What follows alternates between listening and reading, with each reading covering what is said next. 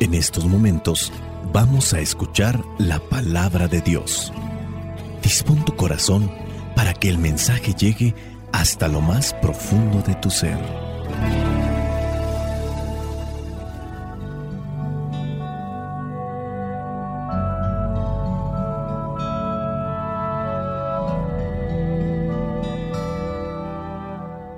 El Evangelio que la Iglesia nos propone para el día de hoy corresponde a Lucas, capítulo 1, versículos del 26 al 38. Dice así, a los seis meses, Dios mandó al ángel Gabriel a un pueblo de Galilea llamado Nazaret, donde vivía una joven llamada María.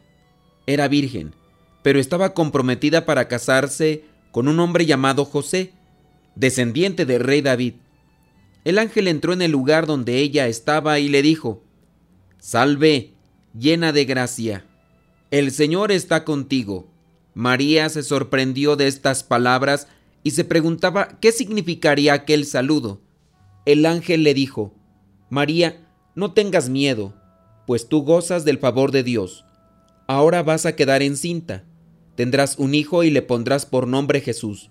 Será un gran hombre al que llamarán Hijo del Dios Altísimo, y Dios el Señor lo hará rey, como a su antepasado David, para que reine por siempre sobre el pueblo de Jacob. Su reinado no tendrá fin. María preguntó al ángel, ¿Cómo podrá suceder esto si no vivo con ningún hombre? El ángel le contestó, El Espíritu Santo vendrá sobre ti y el poder del Dios Altísimo se posará sobre ti. Por eso, el niño que va a nacer será llamado Santo e Hijo de Dios. También tu parienta Isabel va a tener un hijo, a pesar de que es anciana. La que decía que no podía tener hijos está encinta desde hace seis meses. Para Dios no hay nada imposible. Entonces María dijo, yo soy esclava del Señor. Que Dios haga conmigo como me has dicho. Con esto, el ángel se fue. Palabra de Dios. Te alabamos, Señor. Señor Jesucristo, nuestro divino Salvador. Gracias te damos por tu infinito amor.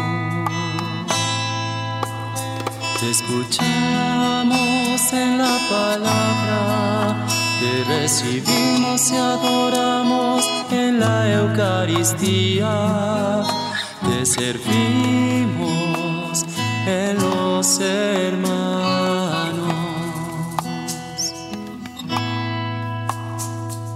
Que seamos misioneros como lo quieres tú enseñando a los hombres el fuego de tu amor. El Evangelio del día de hoy comienza diciendo en qué momento transcurre la historia de la salvación. El ángel del Señor se había presentado a Zacarías, el que viene a ser el papá de Juan el Bautista. Zacarías no creyó tanto lo que le estaba diciendo el ángel y como en castigo quedó mudo. Han pasado seis meses desde que quedó encinta Isabel. Y así comienza el Evangelio explicándolo. A los seis meses, Dios mandó al ángel Gabriel, el mismo, a un pueblo de Galilea llamado Nazaret. Dios tiene a este enviado especial para dar a conocer los anuncios especiales. No es Rafael, no es Miguel, es Gabriel.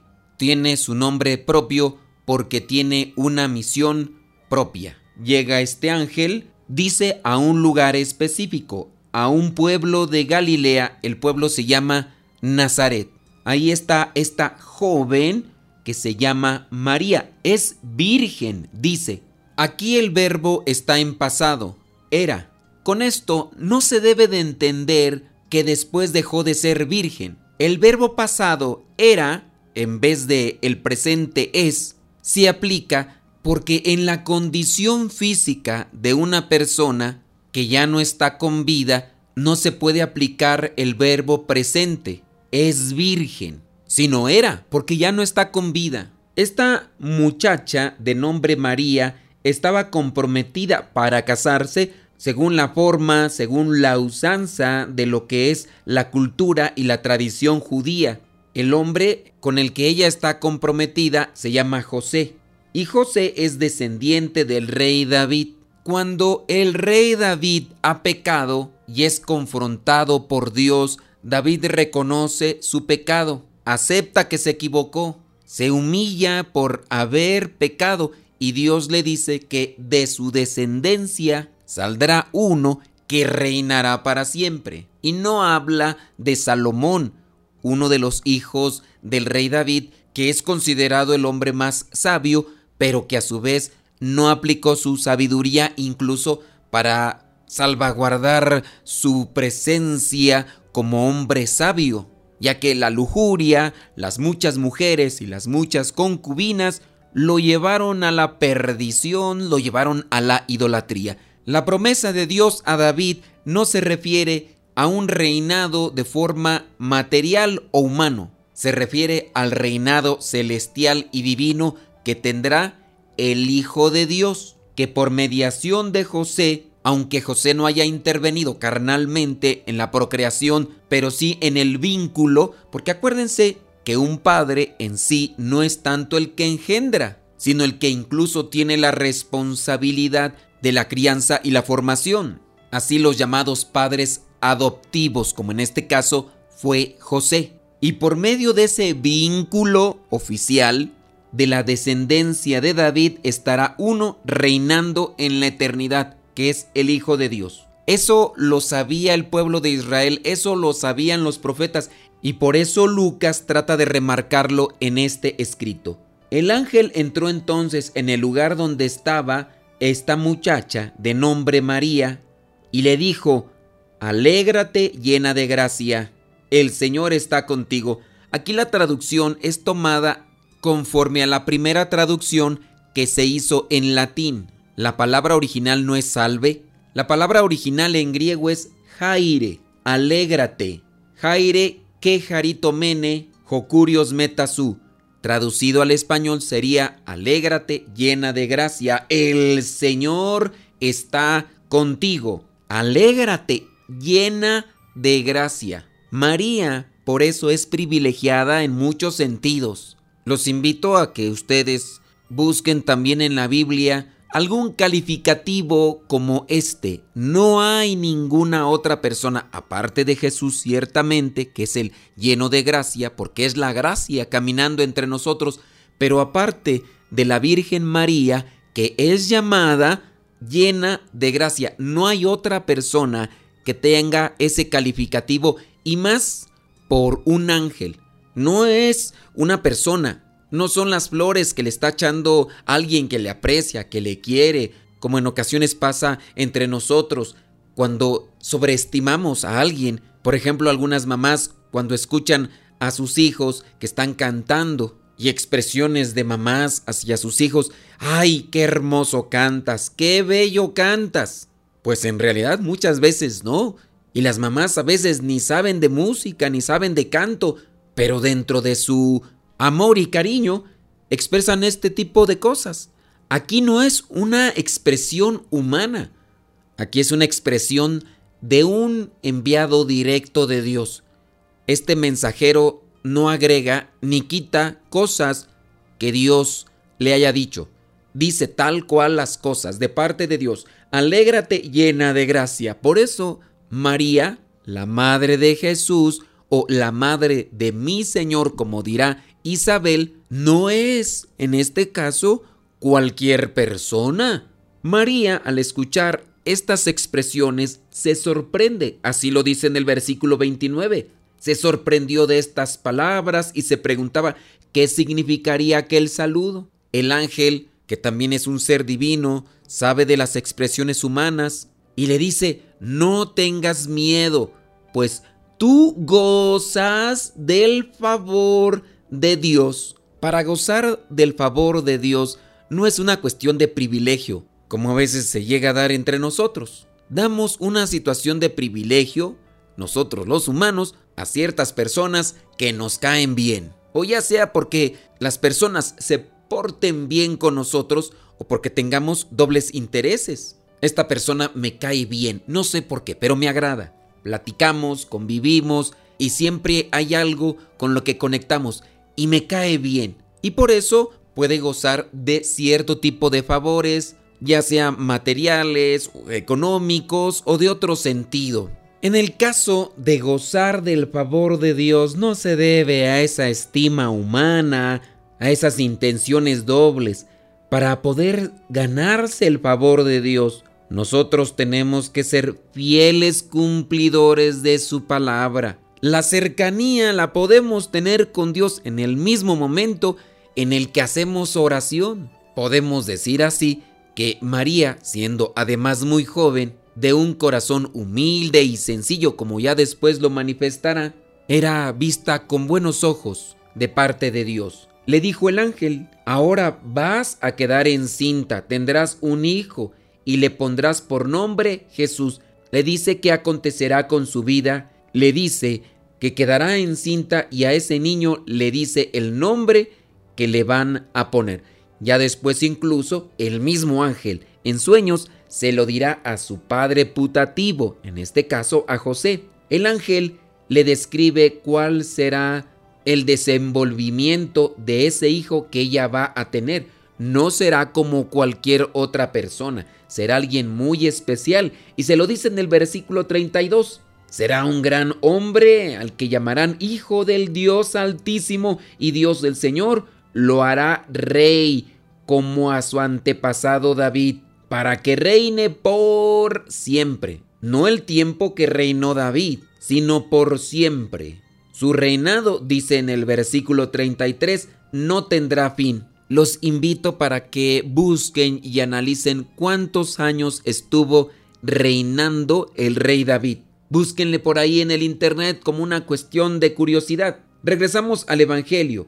María, al escuchar todo esto de parte del ángel, obviamente pregunta cómo va a suceder esto si ella todavía no vive con ningún hombre. Ella entiende y sabe que para quedar embarazada necesita la participación de un varón. El ángel entonces le da la respuesta. El Espíritu Santo, Él va a obrar. Es espíritu, pero es santo y vendrá sobre ti y el poder del Dios Altísimo se posará sobre ti. El versículo 37 remata diciendo, para Dios no hay nada imposible. Cuando no tenemos fe, este tipo de cosas son tan distantes y tan increíbles. Pidamos al Espíritu Santo que ilumine nuestros pensamientos, ilumine nuestras ideas para comprender los grandes misterios de Dios, para que tengamos ese amor y esa fuerza para vivir la voluntad de Dios, que nos la dé a conocer, así como se la dio a conocer a María, esta muchacha virgen de Nazaret, y que nos dé el Señor la gracia para ser perseverantes en ese cumplimiento de la voluntad de Dios. Los seres humanos no podemos caminar por el agua, pero Dios le dio la facultad a Pedro y caminó sobre el agua. Hay muchas cosas imposibles que el ser humano puede realizar, pero cuando tiene el favor de Dios, las cosas se vuelven una realidad. Que el Señor nos ayude y nos ilumine para poder cumplir con su santa voluntad. Cuánto me amas Jesús, qué infinito tu amor, moriste para salvarme. Cuánto me amas Jesús, es tan bello tu amor, viniste a redimirme. Todo en ti es amor, no merezco tan perfecto amor. Gracias Señor, Dios siempre me amas, siempre.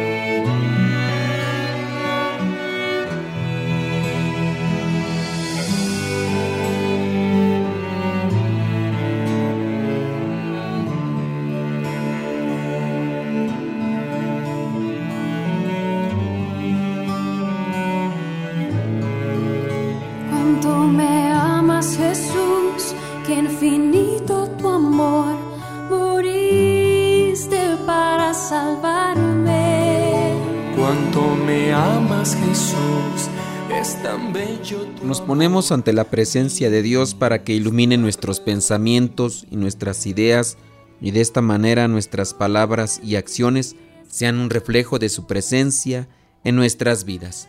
Bendito y alabado seas Señor por este nuevo día que nos regalas. Bendito Señor, te agradezco porque este día amanece y siento tu presencia desde que abro mis ojos. Quiero agradecerte porque me das tu amor desde que inicia el día.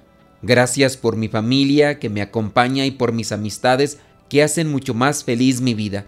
Te pido que me concedas un día de mucho favor para mí en este día. En esta mañana quiero que seas tú, Padre Santo, quien se refleje en las acciones de mi vida. Hazte presente en cada momento que me toque vivir para que mis actos muestren que conozco y soy hijo de un Dios de bondad.